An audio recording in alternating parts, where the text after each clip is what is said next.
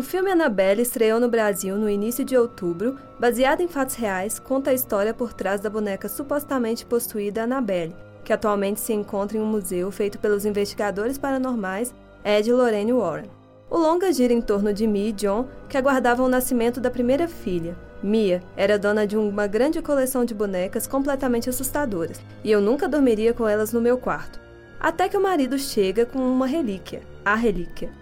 Um casal de vizinhos de Mia são brutalmente assassinados pela filha e o namorado, que invadem a casa e tentam matá-la. A polícia chega e impede o crime, mas Annabelle, a jovem assassina, se mata com o presente de John nos braços.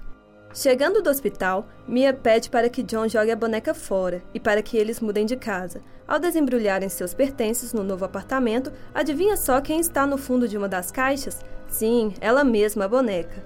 Mia decide então ficar com ela, coisas muito estranhas começam a acontecer. Para quem que, como eu, assistiu Invocação do Mal, Annabelle decepciona um pouco. Após tanto tempo sem um filme que superasse as nossas expectativas, Invocação do Mal veio para mostrar o que é ser assustador.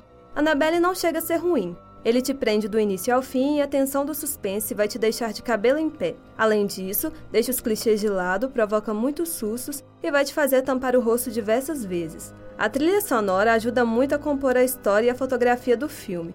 Além disso, os atores adultos e mirins deram um verdadeiro show de interpretação. O filme não tem muita enrolação e é bem claro.